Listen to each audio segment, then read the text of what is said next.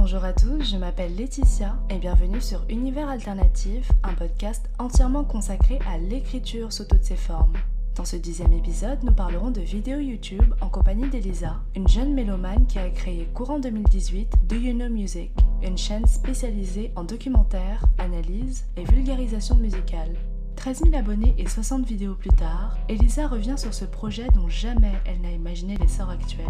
Ensemble, nous discuterons de la genèse accidentelle de Do You Know Music, de son développement au fil du temps, ainsi que du lien spécial qu'Elisa partage avec sa communauté.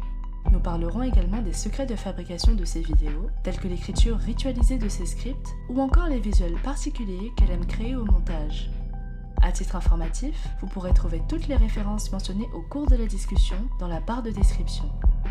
Je vous laisse à présent à ce dixième épisode. Très bonne écoute à tous.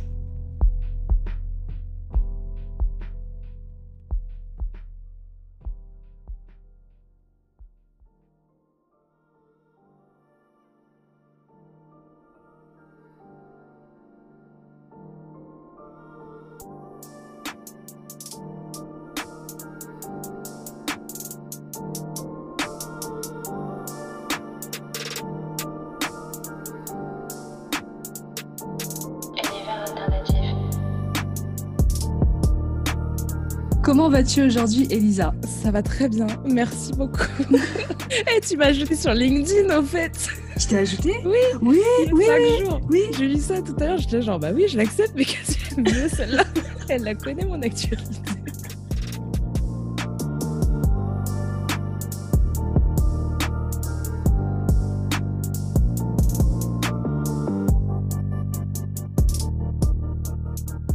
A germé en toi l'idée de Do You Know Music Alors, euh, je te fais la version courte parce qu'il y a une version très très longue. La version moyenne. À moyenne mhm. Ok. Bah, je dis et toi tu me dis si à un moment je divague. Donc, euh, en gros, je sortais euh, d'études que j'ai faites à Londres. J'ai habité à Londres pendant pas mal de mois. Sauf que ces études se sont extrêmement mal passées et donc je suis revenue sur Paris un peu la queue entre les jambes. Et je voulais à tout prix bah, travailler dans la musique et arrêter les études, tout ça et juste bouger par moi-même. Sauf que pour commencer à faire des trucs bah, soi-même, bah faut commencer un petit peu avec les autres. Et j'ai rencontré le souci bah, du fait qu'il n'y ait pas vraiment de travail en France, en particulier dans la musique, et du fait aussi que la musique soit une industrie. Et moi, j'ai un esprit passionné, mais pas forcément marketing. J'ai pas vraiment l'esprit euh, stratège ou quoi.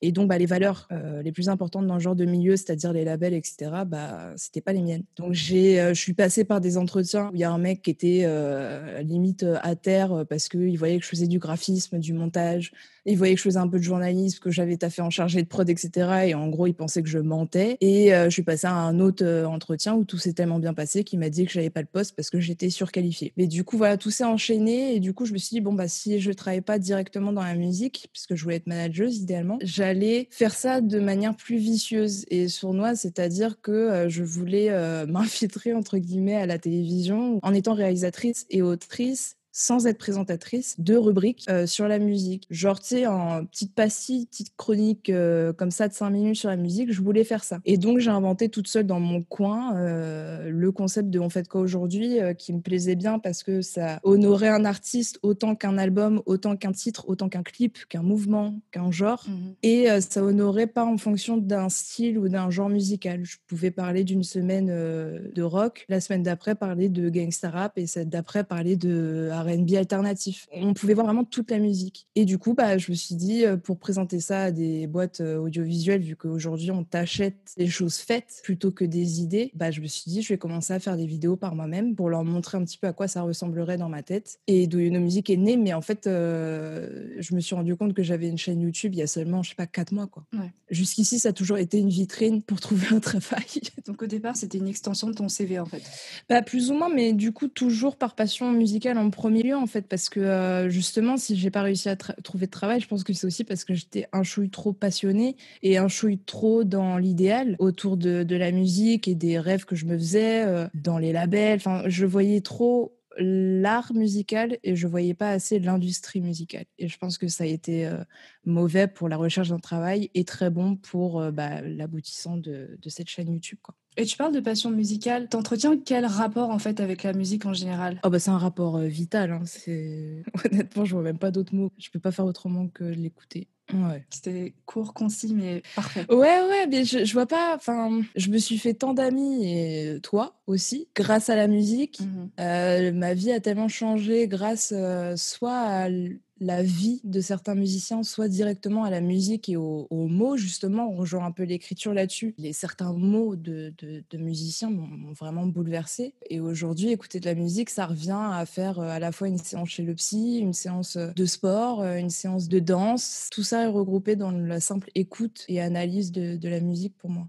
Avant de te lancer sur YouTube, tu faisais de la photo, tu t'es appris le dessin et le graphisme en autodidacte, tu as même conçu de A à Z avec euh, ton meilleur ami Joe un court métrage. Est-ce que de une musique, c'est finalement une sorte de canalisateur? Je sais pas si c'est un mot que j'invente. En tout cas, quelque chose qui canalise euh, toute, toute cette énergie créatrice que tu avais avant et que tu as toujours, mais qui avant était un peu euh, éparpillée. Ouais, je pense que ouais. En fait, pour l'instant, je pense que j'ai pas assez de recul sur ce que je fais et j'espère d'ailleurs que je l'aurai jamais, puisque je pense que moi qui réfléchis trop c'est pas très bon. Mais, euh, mais oui, je pense qu'on peut dire ça comme ça, dans le sens où en fait, c'est le seul travail que j'ai jamais fait qui ne me lasse pas. Alors que vraiment, c'est un de mes plus gros défauts, c'est qu'une fois que j'ai goûté à un truc et que je m'y suis faite, bah, faut que je passe à autre chose. Et là, sur YouTube, j'ai l'impression de passer à autre chose à chacune des vidéos, même si elles ont pas l'air si différentes. Pour moi, elles le sont, quoi. Mais même du coup, en n'ayant pas ce recul, comment est-ce que, en quelques mots, tu définirais ta chaîne? Ouf Euh, tu, me laisses deux minutes pour réfléchir. Je vais essayer de créer un contexte, ça va peut-être être plus, plus simple. Tu es, euh, je sais pas, à une soirée, on va dire qu'on n'est pas en pandémie, tu es euh, en interaction sociale avec des gens. Ne mets pas cette image, ça existe. Ça existe. Wow. Et là, ça existait à un moment donné, avant la peste. et voilà, enfin, tu parles de ta chaîne et on te dit, ah ok, tu as une chaîne YouTube, ok, d'accord. Et, qu'est-ce que c'est? Qu'est-ce que tu fais dessus? Hmm. C'est un, un, exercice qu'on m'a demandé à faire l'année dernière quand j'ai fait le Frame Festival.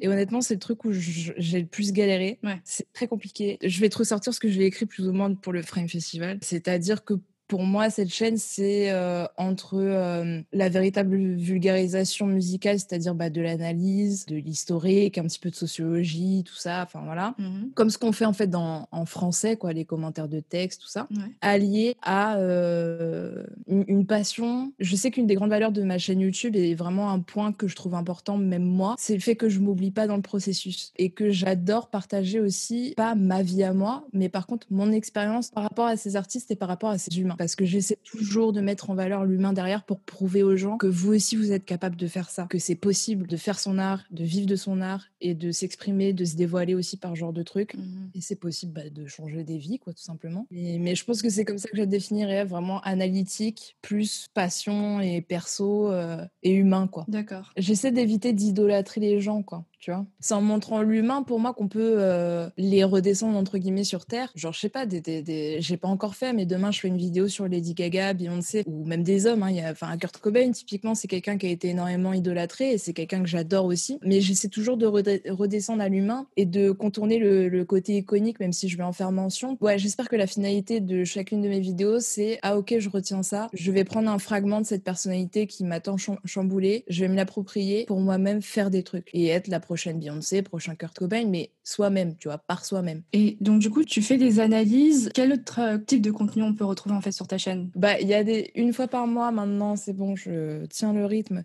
Il y a des gros documentaires, généralement ça dure 30 minutes sur, euh, sur un artiste. Après, est-ce que c'est une rétro entière ou est-ce que c'est une rétro qui va être centrée sur un projet, un album, ça dépend. Il y a aussi des analyses de clips, des analyses de titres uniques. Après, il y a juste des vidéos que moi je vais appeler des vidéos plus légères, qui vont euh, parler des acteurs-chanteurs, qui vont parler de la musique au cinéma. Enfin, j'essaie de montrer à quel point la musique, c'est quelque chose qui nous entoure, au point qu'on l'oublierait presque. Euh, en moyenne, par semaine, tu consacres combien d'heures à de une musique? Faut pas poser cette question. Non, moi je vais la poser parce que je veux savoir. Ça, ça m'impressionne. j'ai jamais compté, honnêtement, j'ai jamais compté, mais. Euh... Disons par jour. Bah, par jour, ça dépend, parce que là, typiquement, aujourd'hui, je sais pas, je me suis posée dessus deux heures, mais euh, je sais que j'ai des problèmes là-dessus. Hein. Je j'ai aucune notion de pause. Parce que tu fais quelque chose que t'aimes, en fait. Bah, c'est ça. Et c'est pour ça, je me l'oblige même pas. Enfin, je me force pas du tout, hein, mais euh, c'est juste comme ça que je travaille et que j'aime travailler aussi. Mais quand je monte, je peux commencer à. En étant raisonnable, généralement, je commence entre midi et 13h et puis je m'arrête à 5 heures du matin, quoi. D'accord. ouais, et ça, ça dure 4 jours d'affilée, 5 jours d'affilée. Quand j'écris les scripts, c'est plutôt 10 heures à 19 heures parce qu'après, j'ai mal à la tête. Tous les jours, ça me demande au moins 2 à 3 heures de mon temps. Et quand je monte, là, ça me demande plus qu'une journée de travail. Ça me demande vraiment 12 heures, des trucs comme ça, quoi. Est-ce que tu as quand même une sorte de programme qui est établi? Alors, j'en ai. Après, l'autre histoire, c'est de les respecter. Le problème, c'est que demain, j'en sais rien. Euh, la Del Rey va sortir un nouveau clip complètement taré comme ce qu'elle a fait euh, il y a pas si longtemps. Bah, j'ai envie de faire une analyse dessus. Et donc, du coup, bah, faudra que je rajoute des trucs à mon planning. Et du coup, ça a tout bouleversé. Enfin, je sais que je réagis tellement de manière impulsive sur tous ces trucs-là. Et c'est tellement mon gros bébé, la chaîne YouTube, que bah, je me mets un cadre. Mais je m'octroie le droit aussi de sortir du cadre euh, si je pense que c'est une meilleure idée ou quelque chose comme ça. Après, est-ce que c'est une bonne stratégie? Ça, je ne sais pas.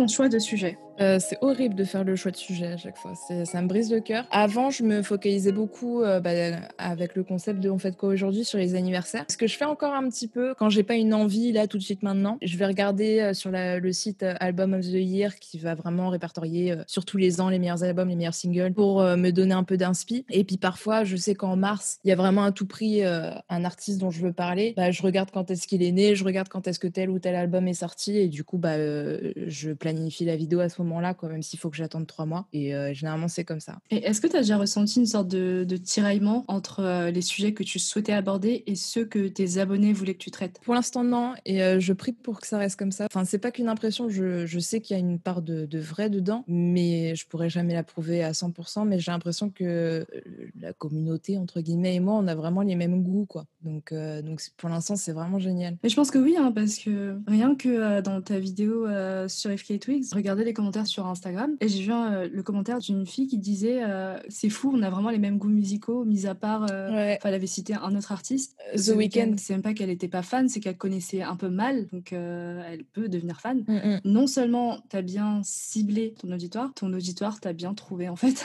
Bah, je pense que ça va plutôt dans ce sens-là en fait. Je pense que c'est surtout eux qui m'ont bien trouvé parce que je commence à avoir un petit peu des commandes. Et ce que j'entends par commande, c'est vraiment des gens qui, à répétition, me, me disent euh, ce serait cool si tu faisais un documentaire sur tel ou tel artiste. Mais de manière générale, euh, dès que je commence à teaser euh, une vidéo, je vois des, des retours immédiats de gens ultra épais. Genre, typiquement, FK Twitch, je ne m'attendais pas à ce qu'il y ait autant de personnes qui attendent le truc. Attends, quand même. Bah, honnêtement, non, je m'attendais pas à autant de personnes. Et surtout que dans ces personnes-là, j'ai eu pas mal, enfin, pas mal, moins, ça reste une minorité, mais de retours de gens qui me disaient Ah, bah, justement, c'est très bien, je la connais pas. Euh, mais vu que tu en as déjà parlé, parce que je fais souvent mention d'elle, puisque c'est ma maman, j'ai envie de savoir. Maintenant, j'ai envie d'écouter les albums et tout, tu vois. Et c'est génial d'avoir une curiosité pareille, c'est la vie. Tu as beaucoup à voir dedans. Ils ont vu comment tu as traité des sujets qui leur étaient euh, chers, parce que j'imagine qu'ils sont venus avec un artiste euh, dont ils étaient fans de base. Ouais, je pense. Ils te font confiance, en fait, qu'importe le sujet, l'artiste, l'album, la chanson, parce qu'ils savent que tu as bien traité. Ouais, mais ça, c'est ouf. Hein. J'ai encore, enfin, j'ai un peu du mal à intellectualiser ça, mais c'est très grande facilité.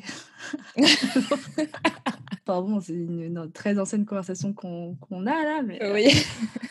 c'est très fluide dans ma tête. Ouais, je sais, mais, euh, mais après, je me dis, c'est aussi le fait qu'il n'y ait peut-être pas cette fluidité qui fait que je me remette en question à chaque fois et que du coup, bah, je me pousse à me donner. Enfin, peut-être qu'il y a de ça, donc c'est un truc que j'ai pas forcément envie de perdre. Mais, euh, Et du coup, quand j'ai des petits axes de lucidité euh, où du coup, je me dis, ah putain, waouh, c'est qu'en effet, ils me font confiance et qu'ils se basent peut-être parfois plus sur moi que sur leur propre goût. Mais quand je me rends compte de ça, j'ai envie de crever, quoi. Enfin, j'ai envie de me rouler par terre. Compréhensible. Une fois que tu as choisi le sujet, comment est-ce que ça se passe au niveau de la documentation? Euh, En premier lieu, en fait, euh, vu que pour l'instant, et j'espère euh, jusqu'à toujours, je fais toujours des vidéos sur des albums ou des artistes qui m'inspirent personnellement, plus ou moins, ça dépend. Bah, le, le premier truc que je fais, c'est que je pose à plat, noir sur blanc, toutes les réflexions que je me suis déjà faites sur eux, parce que quand j'écoute la musique, en fait, je fais déjà plus ou moins mes vidéos. The Weeknd, si ça se trouve, je t'ai dit exactement les, les, mêmes phrases quand on, s'est, on en a parlé toutes les deux dans un train quoi, dix ans avant. Donc, euh, ces réflexions-là, je les ai depuis des années en moi. Donc, je pose tout sur, euh, sur le papier. Et après, en fait, euh, je relis le tout avec ce que je connais de factuel, c'est-à-dire bah, la sortie de tel album, c'est telle année, ça a vendu temps, le hit, c'est ça, c'est à propos de ci, machin, machin. Et puis après, je vais faire des recherches plutôt dans les interviews. J'écoute toutes les interviews que je peux de l'artiste en question pour vraiment essayer de l'entendre parler, de, ce qu'il fait, de son art, écouter ce que l'intervieweur a à dire aussi parce que ça donne un point extérieur qui est super intéressant.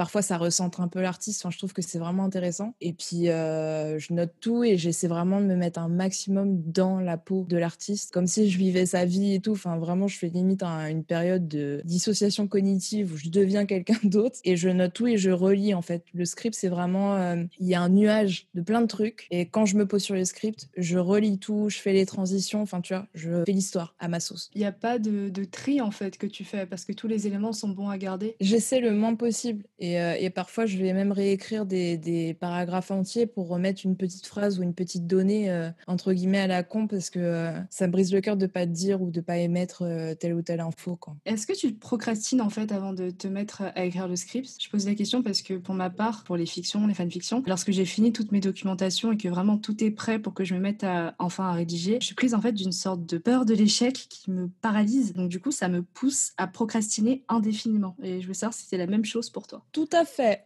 D'accord.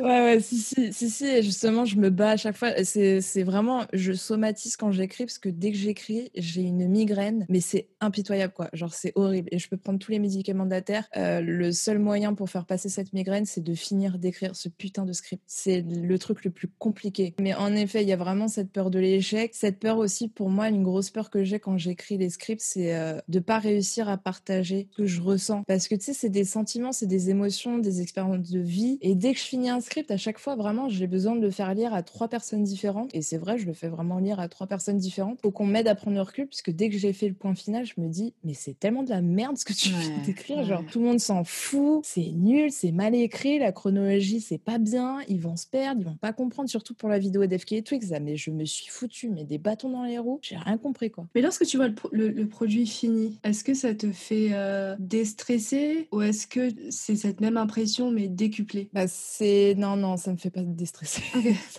non, j'adore écrire, enfin j'adore. Faut nuancer, mais j'adore entre guillemets écrire des scripts. En fait, j'adore le simple fait d'enfin poser sur le papier euh, ces réflexions que j'ai pour certains depuis dix ans. Tu vois, ce gros nuage que j'ai dans ma tête, enfin euh, y trouver un peu de sens et d'ordre. Mais moi, j'ai plutôt l'esprit image et montage. Et donc, quand j'ai fini le montage et en fait, c'est vraiment la toute dernière étape, je suis mais lessivée. Je, sais plus qui je suis, je sais pas comment je m'appelle. Enfin, vraiment, je suis morte. Et généralement, je vais prendre un jour, si je peux, si je suis pas trop à la bourre, de rien. Tu vois, je, je pense pas à la vidéo, je la regarde pas. Parce que sinon, si je la re-regarde, j'efface tout, tu vois. Et après, je vais la revoir, sauf que j'ai le montage, le souci dans le montage, c'est que tout est perfectible. Et dès que je revois mes vidéos, à chaque fois, je me dis, ce moment-là, j'aurais dû faire ça, j'aurais dû faire ça, j'aurais dû faire ça. Et plus je regarde la vidéo, plus je me dis, putain, ça c'est mal fait, ça c'est mal fait, ça c'est mal fait. Et du coup, ça me donne de la motive pour essayer de mieux faire pour la prochaine vidéo, mais ça dénigre totalement euh, la petite validation que j'avais fait à la V1 euh, de la vidéo actuelle, quoi, tu vois. Mais après, je pense que c'est une personnalité, je pense qu'on est un peu pareil là-dessus. C'est euh, aussi en doutant qu'on déploie nos ailes et qu'on se donne limite corps et âme et qu'on transpire un peu dans la tâche, même si c'est pas pour y trouver une satisfaction énorme personnelle. Non, il n'y en a aucune. ouais, c'est ça. Étrangement, c'est que maintenant que j'arrive à écrire et en temps réel, savoir que ce que j'ai écrit, c'est bien. Ah ouais? C'est vraiment que maintenant, c'est en 2020. En temps réel. En, temps, réel, c'est-à-dire que j'écris j'écris un texte et je me dis, ouais, ça tient la route en fait. Tu gères. Mais je sais pas ce qui s'est passé en fait. Bah, t'as pris confiance Bah, je pense que c'est plutôt euh, l'énorme pause que j'ai faite. Mmh. Et puis le fait que je m'y suis euh, remise vraiment euh, à tâtons, ce qui fait que chaque texte n'était plus écrit un peu comme une machine. Vraiment, je prenais le temps de penser en fait à, ce que j'écrivais. Je prenais le temps aussi de, de me dire, est-ce que ça, j'ai vraiment envie de l'écrire? Et si j'ai pas envie de l'écrire, ben je l'écris pas. Avant, et j'ai encore ça maintenant parce que les habitudes ont la vie dure, mmh. je pouvais poster un texte et le détester, mais juste, mais juste après avoir cliqué sur poster. Alors que franchement, être lessivé, enfin, t'as l'impression d'avoir couru un marathon alors que t'as pas bougé de ta chaise. Oh là là, mais, mais quatre marathons. Ouais, quatre, oui, au minimum. c'est des marathons mentaux. Exactement, exactement. C'est de la fatigue mentale et t'es là, genre vraiment, t'as la ligne d'arrivée, tu rampes, tu cliques sur poster. Ouais, vraiment.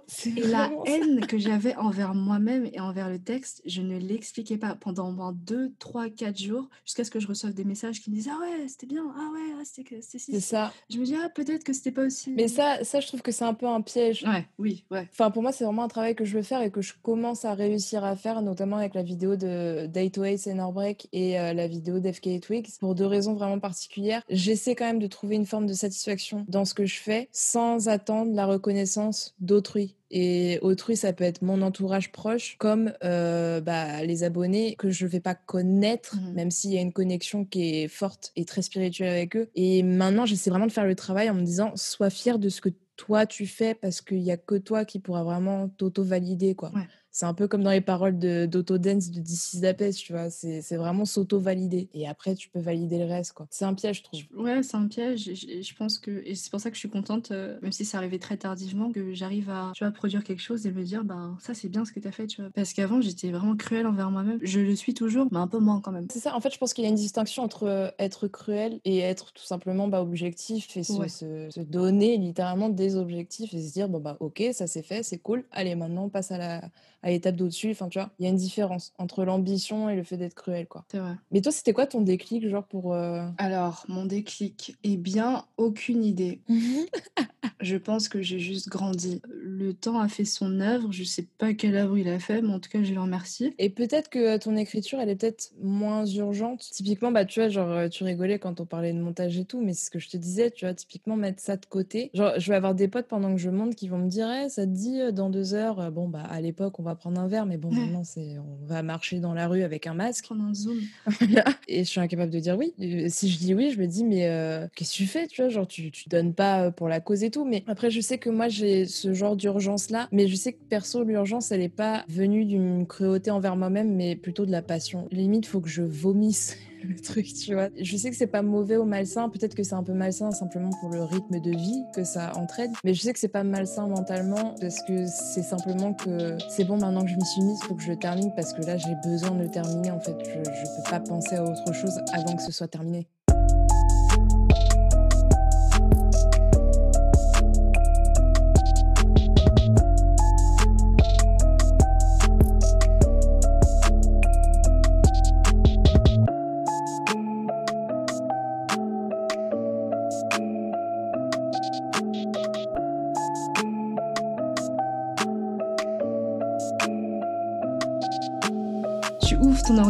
Tu es devant euh, la page Word ou Pages ou OpenOffice de ton script. Le curseur clignote, tes mains sont sur le clavier. Par quoi est-ce que tu commences? Par un café déjà. Surtout euh, pour l'écriture et pour le montage, je suis sur mon bureau, j'ai un café, ma gourde remplie d'eau fraîche, des petites cacahuètes ou des graines de grenade à côté de moi ou des brownies. Ah oui, donc c'est un rituel quoi. Ah, vraiment, vraiment. Sinon, je ne peux pas travailler. S'il n'y a pas de graines de grenade, tu peux pas travailler. Totalement, c'est trois balles, j'en ai rien à foutre. L'autre jour, je vois ma mère et, et je lui- elle me dit Qu'est-ce que tu vas faire? Je lui dis bah, Je vais écrire le script là. Elle fait Ok, attends. Elle va à Carrefour, elle m'achète des pains au chocolat des graines de grenade. Toute la famille est impliquée quoi. Ouais, franchement, là, ouais, ils, ils sont vraiment cool là-dessus. Mm. Mais, euh, mais déjà, on commence par le petit rituel euh, presque satanique quand même. Et quand je fais la documentation, en fait, je vais commencer déjà à écrire des paragraphes ou même si c'est que des petites lignes, mais j'ai déjà commencé à écrire. D'accord. Et maintenant, ce que j'essaie de faire, euh, que j'aime beaucoup faire, c'est de faire une intro entre guillemets hors de l'artiste. Par exemple, pour FK Twig, j'ai fait une intro sur euh, Maureen Murdoch et euh, l'aventure de l'héroïne et de son livre. Pour Billie Eilish, j'ai fait une intro sur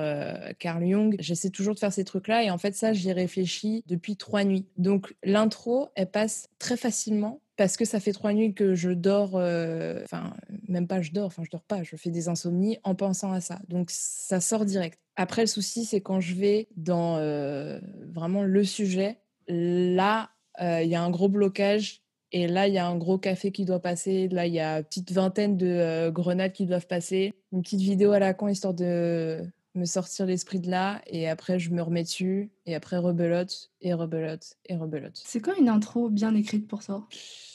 Parce qu'une intro, ça veut tout dire, parce que à la fois, tu, tu peux faire une intro sur, bon, bah, truc est né euh, tel jour, euh, telle heure, euh, ses parents ont fait ça, et ça, ça peut très bien t'introduire quelqu'un. Comme tu peux faire une intro sur un genre musical qui aura touché tel artiste, comme tu peux faire une intro sur Carl Jung, alors qu'au départ, Carl Jung et Billie Eilish, bah, il n'y a rien en commun. Est-ce que c'est une intro qui surprend? Le but d'une intro, autant d'une outro, c'est te rendre curieux. C'est d'ouvrir ta curiosité, d'ouvrir tes sens pour te dire, OK, euh, là, je vais éteindre des lumières, je vais me préparer un petit thé, je fais pause, je fais tout ça, je me mets bien, et là, j'appuie sur lecture et je sais que je vais passer un bon moment et je suis ouvert, quoi, tu vois. D'accord, donc tu vends une expérience en fait. Bah, alors, je, je sais pas si moi j'arrive à le faire, mais en tout cas, c'est ce que j'essaie de faire à chaque fois, quoi. Du coup, il n'y a pas de trame, il n'y a pas un squelette que tu respectes d'une vidéo à une vidéo? Non, du tout. Il y a non, c'est vraiment au feeling et euh, je pense que c'est mieux parce que j'essaie de, de, me calquer aussi à l'univers de l'artiste, tu vois. Je, je, peux pas avoir le même squelette pour Michael Jackson que pour Kurt Cobain. C'est tellement des personnes différentes avec des arts différents, avec des univers, des visions, des perceptions différentes. Je trouve que ce serait dommage de parler de la même manière avec euh, la même trame pour toutes ces personnes, quoi. Est-ce que selon toi, il y a un élément auquel on doit spécifiquement faire attention quand on scénarise une vidéo YouTube? Bah YouTube, en fait, le problème c'est que euh, c'est comme si tu étais employé et que mon boss c'était YouTube. Et YouTube réagit à des choses qu'il faut forcément, ou en tout cas idéalement, faire bien, entre guillemets, pour que ça marche et que tu sois un peu référencé. Et notamment, bah, les 30 premières secondes, c'est le truc le plus important pour YouTube. Plus t'as de personnes qui restent au-delà des 30 premières secondes, plus YouTube considère que cette vidéo sera un succès et plus YouTube va te mettre en suggestion, va te mettre même en notification des gens qui sont déjà abonnés de toi. Enfin, tu vois, je suis euh, esclave littéralement de ce genre de d'algorithme. Ça rejoint un petit peu l'intro, euh, même s'il n'y a pas de recette et j'aimerais l'avoir s'il y avait une recette magique. Mais euh, je sais que pour YouTube, faut capter l'attention des gens dès les 30 premières secondes. Ce que j'ai compris aussi pour YouTube, c'est le rythme. Parce que forcément, sur YouTube, il y a tant de contenus différents, ce qui est d'ailleurs sa valeur à mes yeux, qu'au départ, les gens vont pas se poser sur YouTube comme ils vont se poser devant un documentaire. Alors que moi, je vais leur proposer des documentaires de 37 minutes.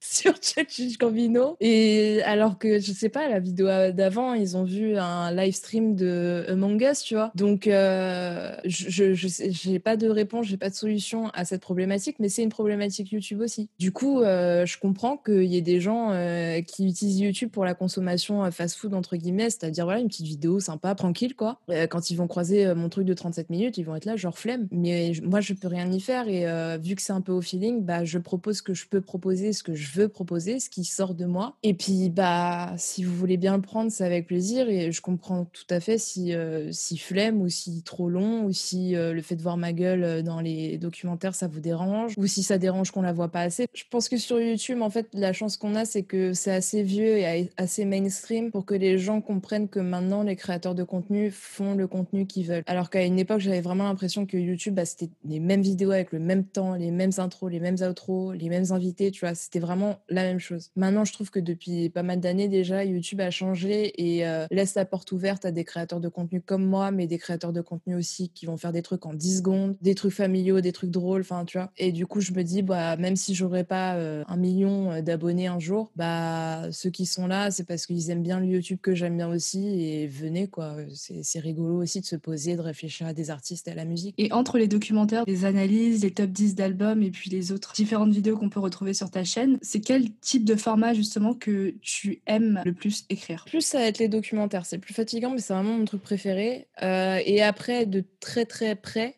ça va être euh, bah, dans le même genre, hein. les analyses de titres ou de clips, même si c'est The Weeknd et que c'est de la musique euh, mainstream et que c'est le mec le plus streamé de tous les temps. Venez, on se pose et on regarde l'art dedans. Puis on va voir aussi comment ça peut euh, nous changer, nous bouleverser nous et comment cette image-là, t'étais peut-être passée à côté avant, va peut-être devenir une référence pour toi et dans trois semaines, ça va faire naître, germer un projet personnel. Et tu prends combien de temps en moyenne en fait pour écrire un script de vidéo? Bah la recherche pour les docs, ça va prendre à peu près deux semaines parce qu'il faut que je vois toutes les interviews et du coup, bah c'est des. Enfin, j'ai genre 15 heures d'interview à regarder, tu vois ou plus, des articles à lire et tout, donc euh, ça peut être très très long. L'écriture pour les documentaires, ça va être, euh, je pense, en moyenne, on part sur trois jours, avec l'exception de Challenge Gambino qui m'a mis euh, une semaine et demie. T'as des choses à dire Ouais, c'est surtout j'en ai chié. Enfin, vraiment, c'était dur parce que Challenge Gambino, c'est vraiment quelqu'un que je respecte si fort que, un peu comme Kid Cudi, tu vois, c'est vraiment essayer de dire l'indicible. Et, et, en fait, ce qui m'a saoulé avec Challenge Gambino, c'est que j'ai cet esprit analytique qui m'a empêché de, de parler des émotions Je suis contente de la vidéo de Childish Gambino, mais je suis en même temps pas du tout contente. C'est très bizarre le rapport que j'ai avec cette vidéo, mais je pense que j'aurais jamais pu être contente euh, à 100% de, de genre de trucs euh, sur ce genre d'artiste, mais bon. En fait, au départ, je voulais vraiment catégoriser la vidéo. Tu normalement, je fais des petits chapitres, euh, généralement en rapport avec les albums et la vie en même temps, tu vois. Mmh et là, je voulais vraiment catégoriser les chapitres en fonction des émotions. Première période de sa vie et premier album, première mixtape, c'est une émotion, c'est l'envie, c'est la couleur verte. Kemp et ce qui s'est passé dans sa vie pendant Kemp, c'est la colère et c'est la couleur rouge. Euh, ce qui s'est passé après avec euh, avec Because Internet, c'est du rose violet parce que c'est mystique, c'est des questions existentielles. Et après ce qui s'est passé avec Awaken My Love, c'est du bleu, c'est la sagesse, c'est un daron, il vient d'avoir des enfants. Enfin, tu vois ce que je veux dire? Et je voulais vraiment la construire comme ça. Je voulais vraiment parce que c'est cette vision là que j'ai avec lui, c'est synesthésie. Voilà, c'est vraiment la synesthésie où je pense à Charles Gambino, j'ai des chiffres, des couleurs, des émotions en tête. Sauf que ça, à traduire en une vidéo, c'est super dur et je revenais à mes vieilles habitudes et à mes petits démons d'analyser. Alors que je voulais surtout parler de l'émotion, puisqu'à la fin, il n'y a plus rien à analyser de Charles Gambino, Awaken My Love et tout ça sert à rien d'analyser. Il faut juste écouter, ressentir, tu vois. Mmh et du coup, je me suis auto-saoulée à écrire Awaken my love, alors c'est pour son fils. J'étais non, ta gueule, putain, parle du bleu, parle de l'émotion et tout. Mais j'ai pas réussi. Mais c'est aussi important de, de donner euh, du contexte. Oui, oui, je suis d'accord, mais euh, c'était un parti pris que je voulais prendre et, euh, et j'ai pas réussi. Mais en même temps, je me dis, comment veux-tu faire une, une vidéo sur YouTube où tu vas juste dire la colère fallait que je mette d'autres mots, tu vois. Alors que dans mon cerveau, au final, non, il y a que ce mot-là, tu vois. Tu me dis Kemp, j'ai ça. Ah, c'est faisable, c'est faisable. Ah bah, je, je referai une vidéo de 30 secondes où je ferai Kemp, colère. Non, mais tu vois, tu fais par thème, du coup, oui, la colère. Et puis, euh, je sais pas, tu donnes tous les lyriques qui vont dans ce sens. Enfin, pas tous, mais. Bah, c'était exactement le but. Ouais. C'était exactement ça que je voulais faire. Et j'ai encore le premier jet euh, sur mon ordi. Et il y a vraiment ça, quoi. Chapitre 1, l'envie. Chapitre 2, la colère et tout. Et euh, il y a toutes les lyriques. Et en fait, j'ai commencé à écrire le truc comme ça. Et du coup, je me suis dit, bon, bah, je vais contextualiser entre les deux quand même. Et en contextualisant, analyse. Et puis voilà, vidéo de 37 minutes. Et pour les autres, du coup? Ah oui, mon Dieu, oui. J'imagine que ça te prend moins de temps, c'est trois jours, c'est ça? Pour les autres docs, c'est trois jours à peu près, parce que j'ai déjà réfléchi, j'ai déjà plus ou moins tout écrit. Après, pour tout ce qui est analyse d'album, euh, généralement, l'analyse d'album, en fait, je vais écrire le très très gros la nuit à 4 heures du matin parce que je viens de me taper l'album dans le noir euh, dix fois d'affilée et que j'ai pensé, tu vois. Je vais l'écouter, je vais faire pause, je vais écrire mes réflexions, je fais pause, etc. Après, je réécoute tout dans son ensemble et je mets ce que je pense. Et puis après, bah voilà, tu vois, ça, ça file, quoi, c'est simple. Et il n'y a pas vraiment de recherche à faire. Les clips, pareil, c'est très très rapide, c'est exactement le même genre de procédé. Euh, je regarde, je fais pause quand j'ai une idée, je regarde tout. Et après, quand c'est des vidéos genre plus légères, euh, généralement, ça va me prendre, euh, je sais pas moi, 30 minutes. Parce qu'en fait, j'écris pas vraiment script parce que c'est généralement des vidéos face Je mets les grandes idées, donc en fait, je sais déjà ce que je vais dire. Vu que c'est personnel et que ça vient de moi, donc c'est très rapide pour ces vidéos-là. C'est pour ça que j'essaie d'en faire le plus souvent possible parce que ça me permet de publier plus, ça fait plus de contenu pour tout le monde. YouTube est content, moi je suis contente, les abos ils sont contents, euh, c'est tout bénef.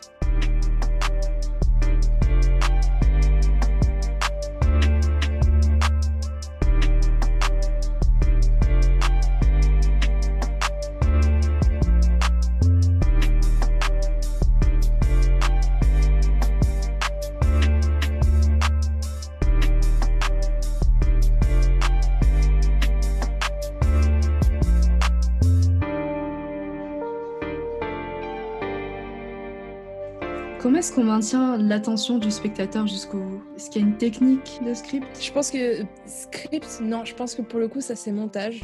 Euh, parce que c'est une question de rythme. C'est con, mais euh, je trouve qu'il y a aussi beaucoup dans le montage une science du son en background. Et euh, j'aime beaucoup utiliser ça pour euh, différencier les rythmes. Et je trouve que c'est efficace. Mais au niveau du script, je trouve que euh, ce qui est efficace aussi et que j'ai pas mal fait euh, dans FK Twigs, et euh, je suis très contente parce que c'est très bien passé. Je m'attendais pas autant. C'est quand je pète mes petits câbles, en fait. Il y a un moment où, en fait, tu je viens de parler de, son fibromutérin, de sa maladie, enfin voilà, à quel point elle en a chié, la pauvre. Et en fait, je fais un petit encart juste avant chapitre 4 euh, qui va porter exclusivement sur Magdalene et qui va débouler sur euh, bah, la et la conclusion, où euh, je me suis vraiment amusée dans le script à me mettre euh, dans sa peau et, euh, et j'ai écrit un truc, Talia ouvrira les yeux dans son, sa salle d'hôpital euh, blanche, elle est seule et d'un coup elle va voir une silhouette s'approcher d'elle, une divinité. T'écris une fanfiction en fait. Exactement, genre je pète un peu des câbles. Et pour moi, je trouve que ça peut susciter aussi un, un éveil, un nouvel éveil de la part de, de celui qui va regarder, du spectateur, parce que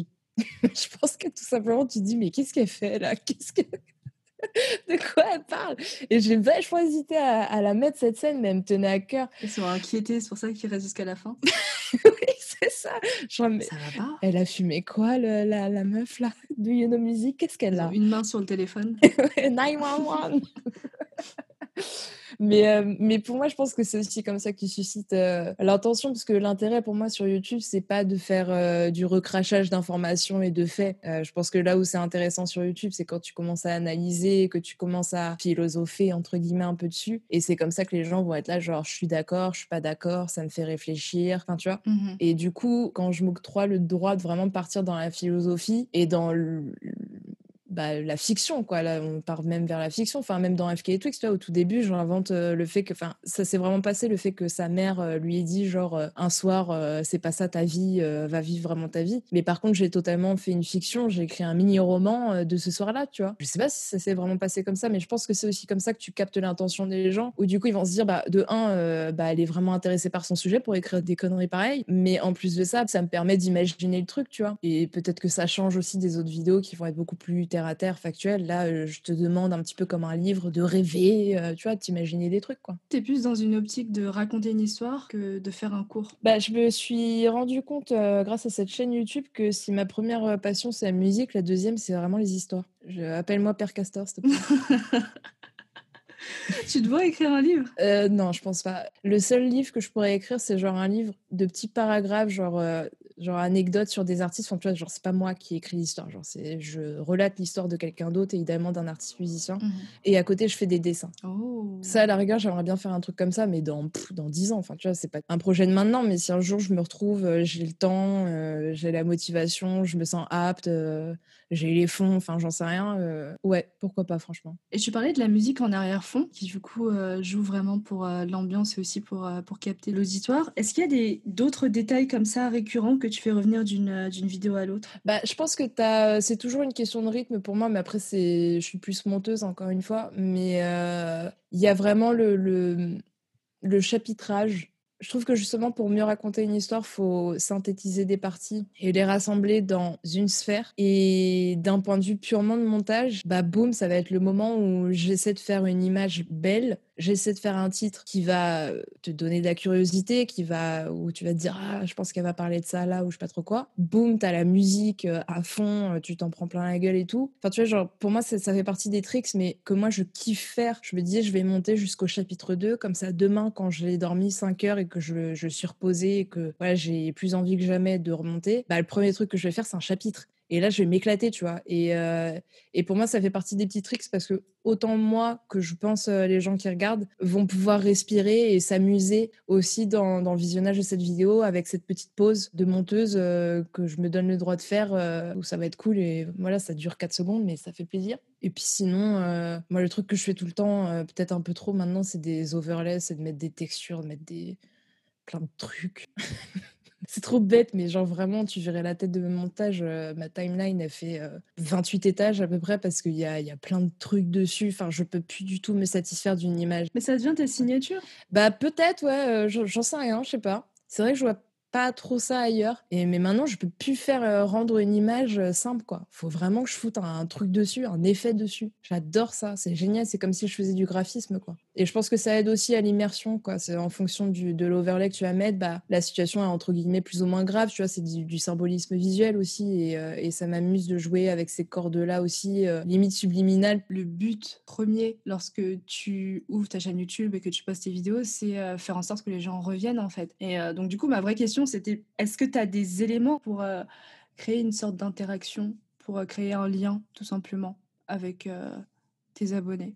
Bah, je pense que malheureusement, je, suis encore en train d'essayer d'apprendre à faire ça. Mais je sais que le lien, j'arrive à le créer avec certaines personnes. Évidemment, tu peux pas toucher tout le monde par ça. Mais ça vient naturellement quand, bah, comme quand je te disais tout à l'heure, euh, le fait de ne pas m'oublier dans le processus et de, de, rapporter aussi mon expérience de consommatrice et de passionnée. Le simple fait de dire Kid Cudi m'a sauvé la vie, ou même 808 and Break, où j'ai dit bah, autant euh, cet album m'a euh, sauvé euh, lors d'une période où j'ai perdu quelqu'un de très très cher, que cet album a sauvé un mec qui s'appelle Drake, un mec qui s'appelle Travis Scott, un mec qui s'appelle The Weeknd. tous ces trucs-là, bah, je le revois aussi en commentaire. Et la première fois que je me suis autant dévoilée, ça a été par la vidéo de Kid Cudi. T'as un mec qui m'a qui a envoyé un pavé où vraiment il se dévoile. Il, dit que dit sa musique lui a sauvé la vie, etc. Donc le fait d'accrocher ceux qui vont me regarder, ça va, vraiment être beaucoup plus dans ce genre de sens-là, le sens beaucoup plus spirituel. Mais après, malheureusement, tout ce qui est euh, abonnez-vous, les trucs beaucoup plus, plus, je sais pas, entrepreneurial, j'en sais rien. Ça, je sais que je suis une quiche, quoi. Bien spirituel est-ce que c'est comme ça que tu définirais euh, le rapport avec ta communauté? Bah honnêtement, c'est vraiment ce que je ressens. Hein. en fait, si je dis ça, c'est parce que je te dis, euh, moi de un, euh, bah tu me connais dans la vraie vie, tu vois, je suis pas forcément du style à étaler ma vie avec des gens et même avec des gens que je connais très très bien.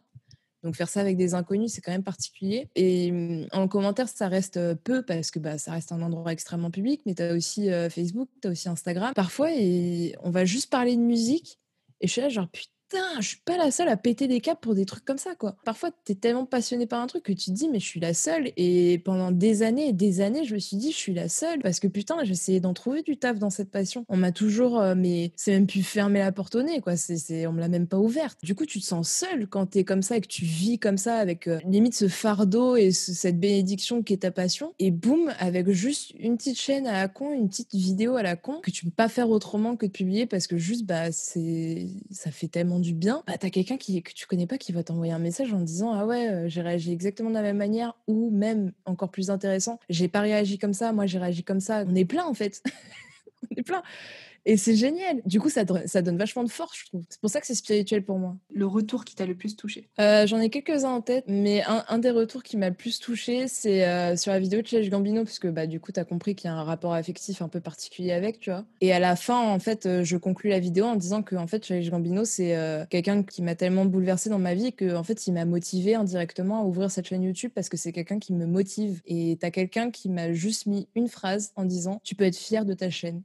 Point c'est fort. Parce que tu sais, les commentaires de un, euh, rien que recevoir un commentaire, c'est un engagement de ouf. Même si t'as aimé écrire un commentaire, c'est quand même chaud. Enfin, c'est pas naturel. Et écrire ce genre de commentaire, où vraiment juste c'est pour dire tu peux être fier de ton travail, c'est une phrase forte, quoi. Et puis il y a, eu la vidéo d'FK Twix aussi, où j'ai eu des retours très particuliers sur ce que je dis dans la vidéo d'FK Twix, parce que je fais une mention de mon endométriose. J'ai eu des retours vraiment euh, très dans le soutien, quoi, euh, là-dessus. Et c'est, ça m'a énormément touché parce que, enfin, tu vois, le... c'était pas le but premier. Je pense pas l'avoir présenté en mode genre, regardez la martyre que je suis et pourtant tu as quand même des gens qui se sont dit je vais lui envoyer un petit message pour lui donner un peu de force. Hormis les artistes euh, dont on a déjà parlé et les artistes euh, sur lesquels tu as déjà fait des vidéos, sur qui est-ce que tu pourrais parler pendant des heures sans interruption? Un seul? Et de, de gens euh, dont j'ai pas parlé jusqu'ici sur la chaîne. Il faut en choisir un. Attends, je réfléchis. Je regarde mes posters dans ma chambre. je regarde mes petits Funko Pop. c'est compliqué parce qu'en fait, j'ai envie de te dire plein de noms. Ok, trois. Ok, Björk, Chris Cornell, Tyler the Creator. Ok. Et Kendrick Lamar. J'attendais. Tu sais que j'ai des problèmes avec l'autorité. On me demande trois, je donne quatre. Parce que Björk, c'est ma deuxième maman. Ça a été la première artiste euh, un peu euh, perchée que j'ai écoutée. Donc, euh, je lui dois beaucoup de choses parce que si j'ai écouté Björk, bah, j'ai découvert David Lynch, FK Twigs, enfin, tu vois, celle qui m'a ouvert l'esprit à ces sonorités-là. Tu as commencé du Uno Music à la mi-2018, en avril pour être plus précise, et nous sommes actuellement en 2021, 10 000 abonnés plus tard. Qu'est-ce que tu dirais que cette chaîne est venue apporter dans ta vie? Euh, Une rigueur, une raison pour me réveiller le matin, encore plus de passion, euh, un soupçon de fierté quand même, et de la surprise, mais dans le bon sens du terme. Je, je sais pas, mais euh, toi qui me connais depuis longtemps, honnêtement tu m'aurais dit, euh, Elisa, dans, je sais pas, dans 5 ans, ouvres une chaîne YouTube, je pense qu'on aurait euh, beaucoup ri, toutes les deux, tu vois. Ah non, tu serais la seule à rire. Ah ouais? Ah oui. Ah bah, oui. Non, mais... ah bah oui. Moi, je me souviens, euh, lorsque tu as reçu le mail de cette boîte dont on taira le nom, qui t'a donné... Franchement, c'est une réponse que j'avais jamais vue. Ouais. Recalée, non pas parce qu'on n'a pas suffisamment de compétences, mais parce qu'on en a trop.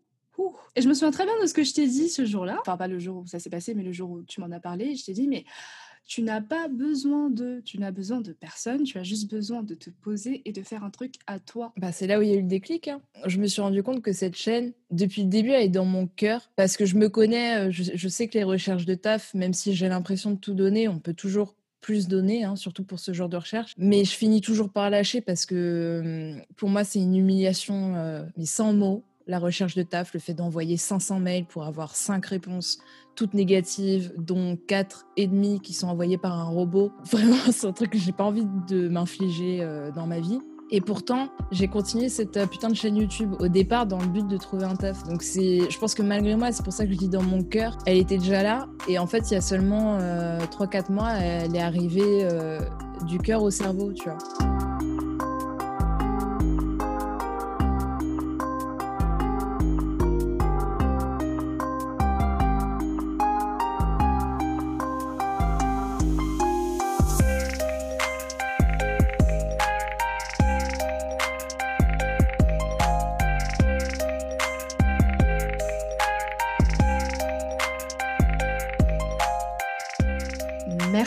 Beaucoup Elisa de m'avoir accompagnée tout au long de cet épisode euh, consacré à l'écriture vidéo YouTube de Univers Alternatif. Univers Alternatif.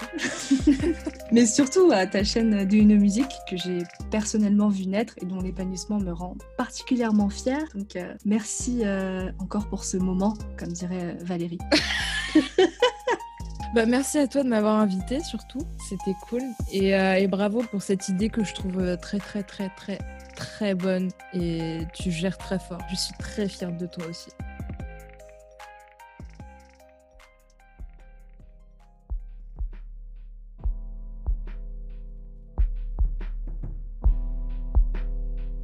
Je vais te laisser euh, le mot de la fin de cet épisode. Et ce mot, ce n'est pas un discours entier, hein, ne t'inquiète pas. C'est littéralement un seul mot qui peut ou ne pas avoir un rapport avec la conversation qu'on vient d'avoir.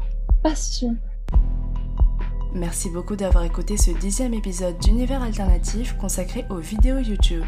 Univers Alternatif est un podcast d'écriture que j'ai écrit et réalisé avec les musiques de Wild Capster, Count Mode et Die.